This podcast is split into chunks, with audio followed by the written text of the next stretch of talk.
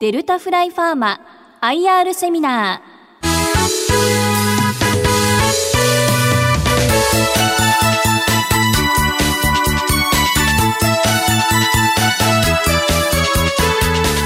この番組は証券コード4598東証マザーズ上場デルタフライファーマ株式会社の IR 活動の一環としてお送りします。お話はデルタフライファーマ株式会社代表取締役社長江島清さんです。この番組は2月15日に名古屋で開催した IR セミナーを収録したものです。デルタフライファーマ IR プレゼン証券コード4598東証マザーズ上場。デルタフライファーマ株式会社代表取締役社長江島清さんです。よろしくお願いします。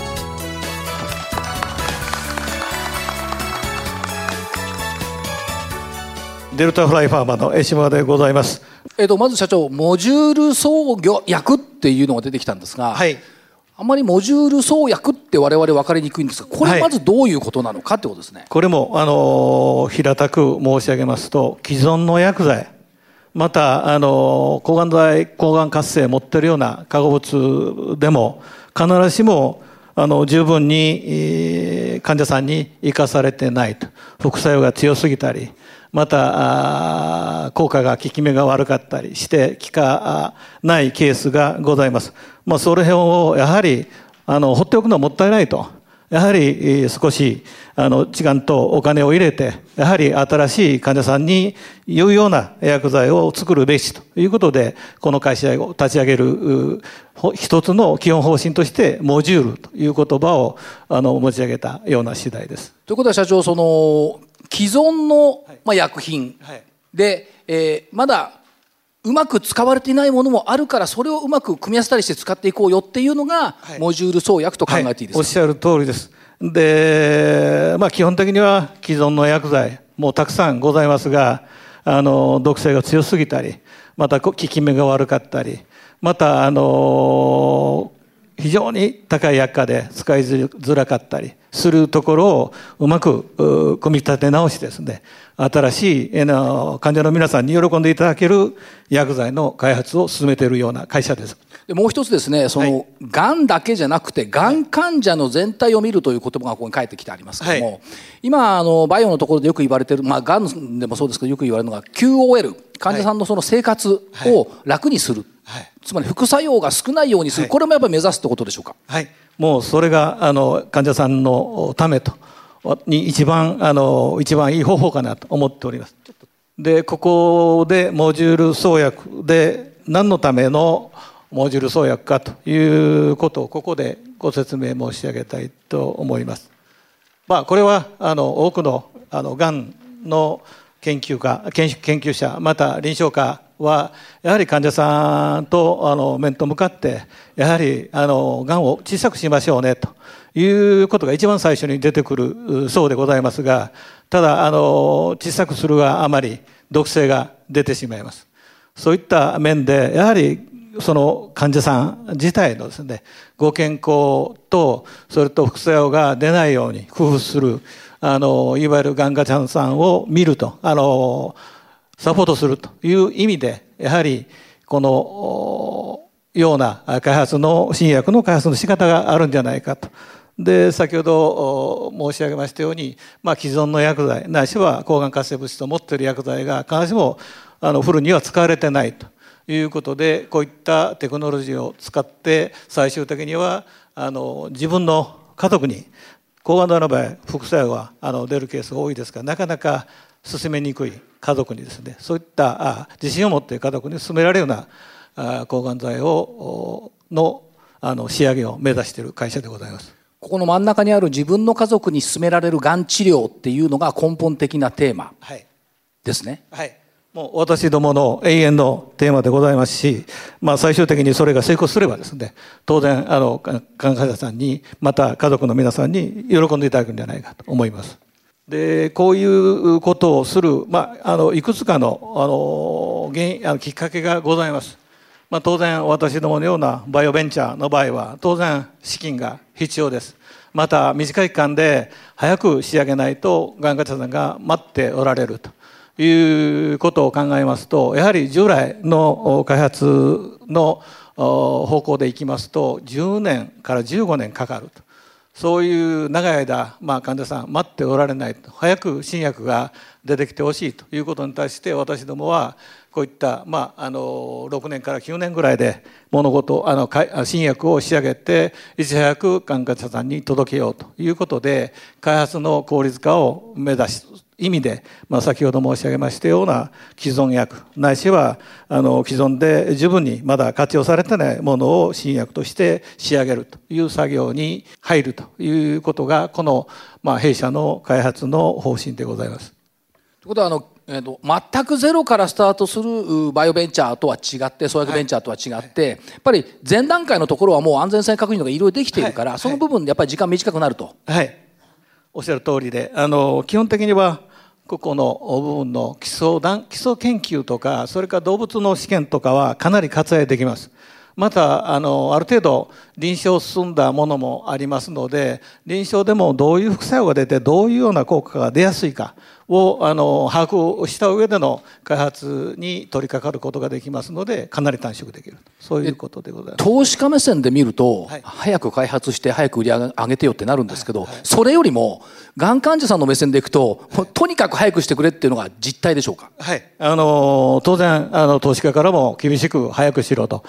当然指摘はされておりますがやはり今がんがんにかかっている患者さんがですね薬が目の前にあってもあの受けたくないというようなことをとっていらっしゃいますとやはり非常に理想的な薬剤が出てくるきた時はあの非常に喜ばしいことですしまた患者さんは長年待て待ち遠されてると思います。はい、あと特許を結構取られてますよね。はいここにあの各国のですね旗印であのお示しさせていただいてますが今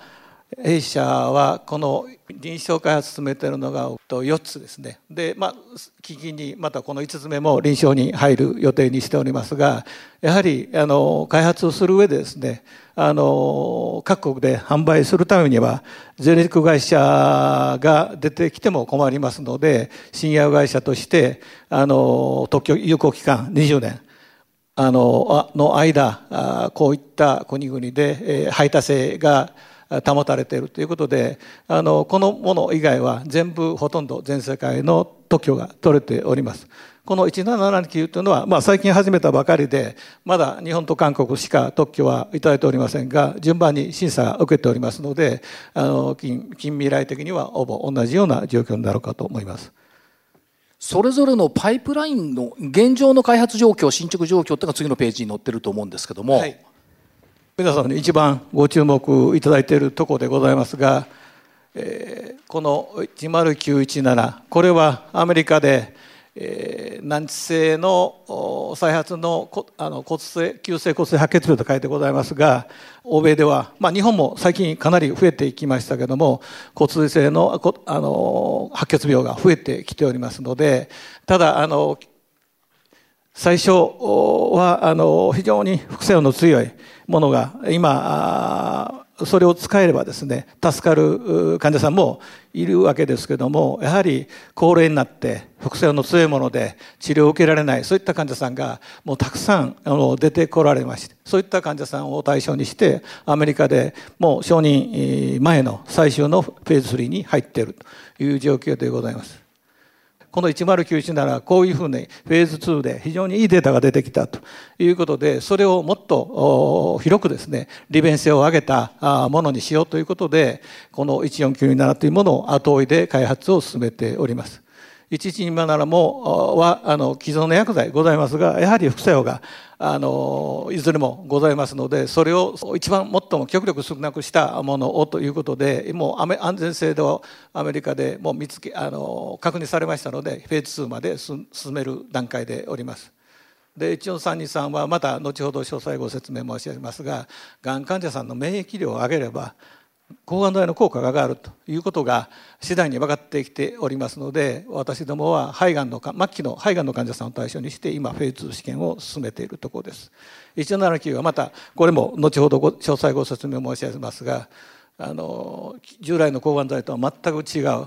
胃薬とかでがんが消える可能性があるということを最近見つけましたので一応それにのノウハウに基づいて今臨床開発を進めようとしているところでございます。一番最後の方は拡散医薬と申し上げましたあも拡散医薬と言いますが、まあ、最近まだアメリカで 2, 2品目ほど開発があの FDA が承認されましたけどまだまだこれからの新しい、えー、シーズンにニーズに基づいた新薬になろうかと思っております。これ社長あのそれぞれの適用っていうのを見てますと、例えば膵臓がんですとか、はい、末期の肺がん、はい、末期の膵臓がん等々、難しいところが適用になってるってここれだから一つ成功すると逆に汎用性高くなるってことですか？はい。あのご指摘ありがとうございました。基本的には今、まあ、あの多くのがんの患者さんに対して多くのあの抗がん剤ございますがそれでも最もいまだにあの困っているがんが2種類あります。その一つが肺がんであってもう一つが膵臓のがんの患者さんです。この2つを制すれば他への適用は意外と楽にできるそういう見通しでございます。そして、えーと、10917ですけど白血病ですね。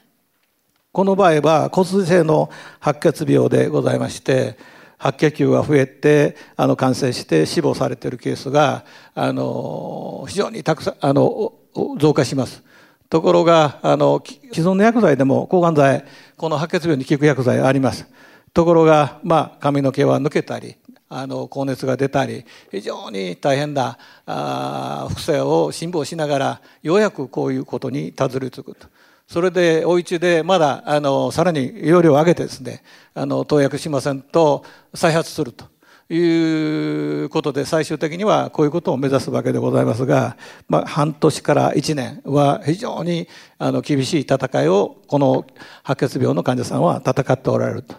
いうことでございます。でこういった格好にすれば抗がん剤の大量投与によって放射線全身投与によってそれであの全部なくしてなくした後に、まあ、あの別の方の造血幹細胞を移植することによって治るという方法がございますのでこの二段構えで白血病は現状では治療されているのが医療の世界だと思います。アメリカでのフェーズ3には入ってきたはい、もうあの昨年のこれは11月の26日の時にプレスさせていただいたあの資料でございますがそれから抜粋させていただいておりますがこの時すでにあのアメリカ、まあ、全世界的にもかなり著名ながんセンターいくつものがんセンターで症例登録が始まりました。で日本で1万人アメリカ3万人ヨーロッパ3万人中国2万人とこういうたくさんの患者さんがいる中ではい、でまた高齢で再発するところきついんですよね。はい厳しい副作用のある薬剤を治療を受けるよりはもう何もせずに死んだ方がいいというような方も結構出てこられてますのでやっぱり少しでも安全性の高い薬剤で治療を受けていただいて5年でも10年でもですね延命して QOL もよくしていただければということでアプローチしているような次第です。早くできてくれると白血病のこの患者さんはありがたい、はい、そのためにもなんとかあのベストを尽くして頑張りたいと思います。ということですね。その次が DFP の14927これは膵臓がん胃がん等々というところが対象ですけど、はい、これは10917があの血液がんの患者さんを対象にしてフェーズ2で非常にいい結果が出たということでただ長時間点滴しなあのを受けなきゃいけないということで多くの患者さんにさらに利便性よく使っていただくためには最低1週間に1回だけ1時間ぐらい点滴受けていただくことであの10917と同じような効果が期待できるものが欲しいということで、えー、この薬剤をこういう工夫をすることによってそれを達成するめどが立ってまいりました。これは水溶性のあの高分子でございますがここにえー、この先ほどの10917をうまく結合させますとがんの部位ではこのあの結合部位が切れてですね活性部位ががんだけであの働きますので非常に効果と安全性のバランスのいいものが動物で確かめられました。これも臨床面ではアメリカのテキサスでフェーズ1を進めているという状況ですか、はい、あのもうあの症例があ順番に進んできております。これは11月16日に昨年のプレスさせていただいたあ情報でございますが、あの基本的にはもっと今は進んできております。そしてその次が DFP の11207、がん細胞代謝調節剤と来ていますが。これはですねあのもう既存薬3つ4つあります。あの 5F 誘導体ということで、まあ、皆さんあの聞かれたことがございあのあるかと思いますがこの薬剤はやはり、えー、効果はそこそこありますが安全性はのバランスが十分でないということで、まあ、あの少しあの亀の公的にですね化合物をモディファイしてこういったものをあの傾向で投与して飲んでいただいいただければ効果と安全性のバランスが非常に高くなったということでもうアメリカの MD アザのがんセンターでアメあの安全性についてはすでにクリアできておりますので今次のステップの臨床的に効果を確認するフェーズ2に入る準備段階でございます。で今までの2つの例と違うのはプレスリリースを拝見していると昨年8月30日発表ですけども、えー、これ製造承認申請を PMDA に昨年したってことですね。これはですね、あのちょっとあの2段階でご説明させていただく必要があると思いますが、はい、この薬剤は日本のあるメーカーさんがすでに販売されてます。ただあの十分な使用臨床応用されてないということが分かりました。でこれに着手したのは、まあ、あのいわゆる今オプシボとかいったようながんの免疫療法が出てきました。ただ非常に高いもんですからそれを非常に安いあの薬剤で同じような治療ができないかと。いうことで既存品を見直そうということでただ新薬を開発する前にあの既存品と同じぐらいの製剤を持つ必要がありますので共和科学さんと提携してそれでゼネリック品の方の申請を昨年の8月にしました。まあ渋よくいけば今年の8月頃に承認をいただけるんじゃないかと思います。それとは別に新薬としてはがんの分子抑薬剤と併用させて肺がん末期の肺がんの患者さんを助けるための新薬開発をあの日本国内でいたしている次第です。そのとは14323、はい、これですねこれの、臨床第2フェーズ2、はい、これ国内あちこちで終わりになってですねこれはですねあの関西地区は結構大手な大手の病院がございましてですね肺がんのあの治療を専門にされてるあの治療をされてるあの施設が結構大手な北の病院とか関西医大それから富山病院とか大阪国際がんセンター大阪市大の医学部と結構大手のあの病院がございますのでここの先生方にご支援をいただいて今フェーズの試験を進めているところです。もうあのかなり終盤に近いところまで症例は集まっております。そしてもう一つがんが消えるっていうか DFP17729 アルカリ性のアルカリ剤。この効果ってこれまたすごいんですよねこれはですねなかなかあの医者に説明してもなかなか信用してくれないんですがあの人はご飯食べます。当然おしっこやうんこをするわけでございますががん細胞もですね全く同じ活動行動をしてましてですねあの食べ物と成分を細胞の中に取り込みます。そうしますと老廃物が出てきますので老廃物を外に放り出しますとあのがん細胞の周りは酸性になります。このような状態に対してこの周りの酸性になった環境をですね胃薬とかで使われているアルカリ剤を服用するだけでがんが消えたというような事例も後でまたご説明申し上げますが、まあ、従来の抗がん剤は全く違うアプローチでございます。だってがんって悪いやつじゃないですか、はい、その悪いやつでさえ老廃物嫌いなわけなんですよね。はいそうですね。面白いですよね。やっぱりきれいにしてあげないと、はい、やっぱり暴れ出すと。その暴れ出すのを防ぐと、はい、まあおとなしくしていただくと。そういうのにアルカリザは役立つように思います、はい、その事例が次のページ。これはですね抗がん剤でもなかなか治りにくいあのステージのあの胃のリンパ腫でございますがこのちょうど8ヶ月ぐらい前にですねこの患者さんこれこれ全部胃のあのリンパ腫です。このままほっとければ、まあ、当然食事はできませんし、まあ、長くは生きられない状況でございましたがこれおばあちゃんですね。高齢の女性です。でこの患者さんに何も抗がん剤治療しておりません。先ほどの胃薬を飲まし飲み続けていただいただけで8ヶ月には完全にがんが消えました。点滴とか注射じゃなくて経口だけですか、はい、これはあの胃薬のあのちょっと多めですけれども飲んでいただいただけです。そしてもう一つアルカリ剤の効果の検証。これ末期の膵臓がんですね、はい。あの先ほどご指摘いただきましたようにじゃあ膵臓がんに対してこのようなアルカリ剤が効くのかどうかというのをその先生が試されたわけでございますがこの患者さんはあの既存の薬剤も使っておられます。ただし既存の薬剤をフルあの最高容量で使った場合は毒性が出てしまってもう投与してほしくないと。いうことで投与量をかなり減らしてあげてそれにアルカリ剤を併用したところ1年8ヶ月ぐらいしますとほとんどここのあの判定のところはですねこれ肝臓の中に転移がもういっぱいありますがほとんど消えてなくなったと。で原発層のあのところもほぼなくなったと。いうことで使用マーカーもここでアルカリ剤を投与したわけですけどもストーンと落ちまして完全に正常化しました。これがあの膵臓がんでのあのよく聞いた事例でございます。まあ、劇的な変化っていうことで、はい、ももう一つ末期の胃がん、はい。はい、これはですね、まあ、先ほどあのお話しさせていただいたあのがんの免疫療法非常に脚光を浴びてますでいろんな適用がんの適用のアプローチをされているところでございますがただこの患者さんこれ胃でもあのこの薬剤は適用が取れておりますがこういうような肝臓に大きな腫瘍がある場合は効果ほとんど出ません。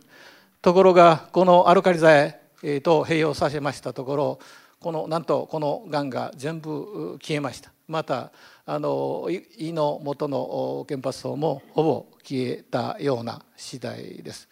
でここの塩マーカーの動き見てますとこのアルカリ剤とあのオブジーブはこの辺でもずっと投与してたんですけどどんどんどんどん大きくなってアルカリ剤を投与したとにストンとあの正常化をしたことが認められた症例でございます。オブジーボ投与していても全然こう減っていかなかったのにアルカリ剤と同時に投与したら今おっしゃったストンと減った、はい、ということですね。まあ、理想的にはあのオブジーボの量を半分でも3分の1でも減らしてあげれば当然薬価あのからしますと治療費かなり助かりますのでこういった将来的にアプローチもしてみたいなと思っております。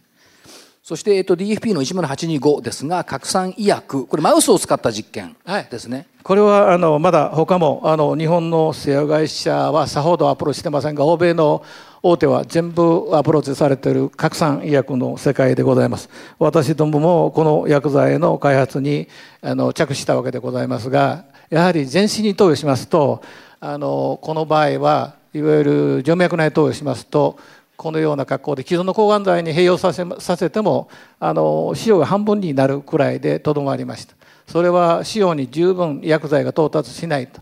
いうことと非常にあのこういったタイプの拡散医薬は非常に不安定で血中で分解してしまうと。ところがこの場合は空内に投与してすることによってがんを完全になくしてしまったと。で、まあ、皆さんご存知のように卵巣がん胃がんの末期の患者さん特に卵巣がんの患者さんでもうあの例えば奥様があのお腹が張るといった時に病院に連れて連れて帰った場合は12か月ぐらいしか助かりませんそういったことに有用な薬剤を早く提供したいということでこの開発を始めたような次第でございます。がんが消えるっていう我々の発想になかったことに今取り組んでいると。そうですねそれはあのがんをあの小さくさせるということでなくて体の方もあの非常にあの免疫のを上げたりしながらトータルで副作用の少ない格好で治療方法を治療薬を開発できたらなということで今申し上げた6つの開発パイプラインは全てそういう目的目標のもとにあの開発を進めている次第です。ということは副作用を強く無理やり押し込めるんじゃなくて個体の力も借りながら、はい。ちゃんと人間の力も出しながらそれを助けてがんをちっちゃくしていく方向を目指しているっていう考えていいんですか、やはりあの人間の力やっぱり一番大きいのは体のあの体力。今あのコロナウイルスが流行ってますが患者さん治った患者さんから血をいただいてそれを別の患者さんに投薬することによってそれで治療ができそうなようなお話も出ておりますがやはりあの人の力体の力をうまく活用すればですね薬剤だけに頼る必要性もなかろうと思っております。やっぱり人間はそれだけ素晴らしいもんだはいと思いますですね。そして我々あのお株式市場関係者から見るとですね今後のスケジュールはさあどうなんでしょうっていうのは一番伺いたいところです。今ちょうど2020年でございますので、まあ、2年まで待っていただけるかどうかがあの、まあ、株主の皆さんにですねあの待っていただきながらあのこの後はですね1097をフェーズ3成功させてまたその後先ほど申し上げましたような日本の関西地区でやってるがんの免疫療法剤経口剤を開発してでまた先ほどのアルカリ剤の1729を2024年めどに上出するとそういったような格好で順番にあの2022年2年以降は順番に仕上げてまいりたいと考えておりますもちろんこの間承認を取得するための作業をするだけでなくて開発のあのパートナーは探しは当然あのことながらさせていただいているような次第でございます。これ2022年以降毎年1年ごとに上司上司上司と入ってむちゃくちゃ忙しくなりますねこの通りいくと。まあ、私どもの今のパワーだけでは対応できない、まあ嬉しい悲鳴でございますが、その時は大手さんとも提携しながらですね、あの広めていきたいと思います。患者さんに早く届ける、また物量的に全世界で展開するのにやはり大手の力を借りる必要性がございますので、そういったことでこれをしっかり仕上げて大きく育ててまいりたいと考えております。あと最後に社長余談ですがあの阿波踊りにがん患者さんたちと連合を作って今年去年から行き始めたっていうことですね。あのーやっぱり先ほど申し上げましたようにがん人の力、まあ、体の力ががんを治すと当然その免疫力を上げる上で14323というような薬剤の投与もありますがやはり軽く運動しながらですね食事もできるだけあの野菜食を食べられたりすることによってあの延命効果は当然あの出てきますのでそういった面で踊りもそういったことに貢献できたらなということで、まあ、昨年の夏から踊りの連を立ち上げたような次第でございます。わかりました。大変貴重なお話をいろいろ図を交えながら写真を交えながらありがとうございました。ありがとうございましどうもありがとうございまた。した。デルタフライファーマ IR プレゼン証券コード4598東証マザーズ上場デルタフライファーマ株式会社代表取締役社長江島清さんにお話を伺いましたどうもあらありがとうございましたデルタフライファーマ IR セミナーこの番組は証券コード4598東証マザーズ上場デルタフライファーマ株式会社の IR 活動の一環としてお送りしました。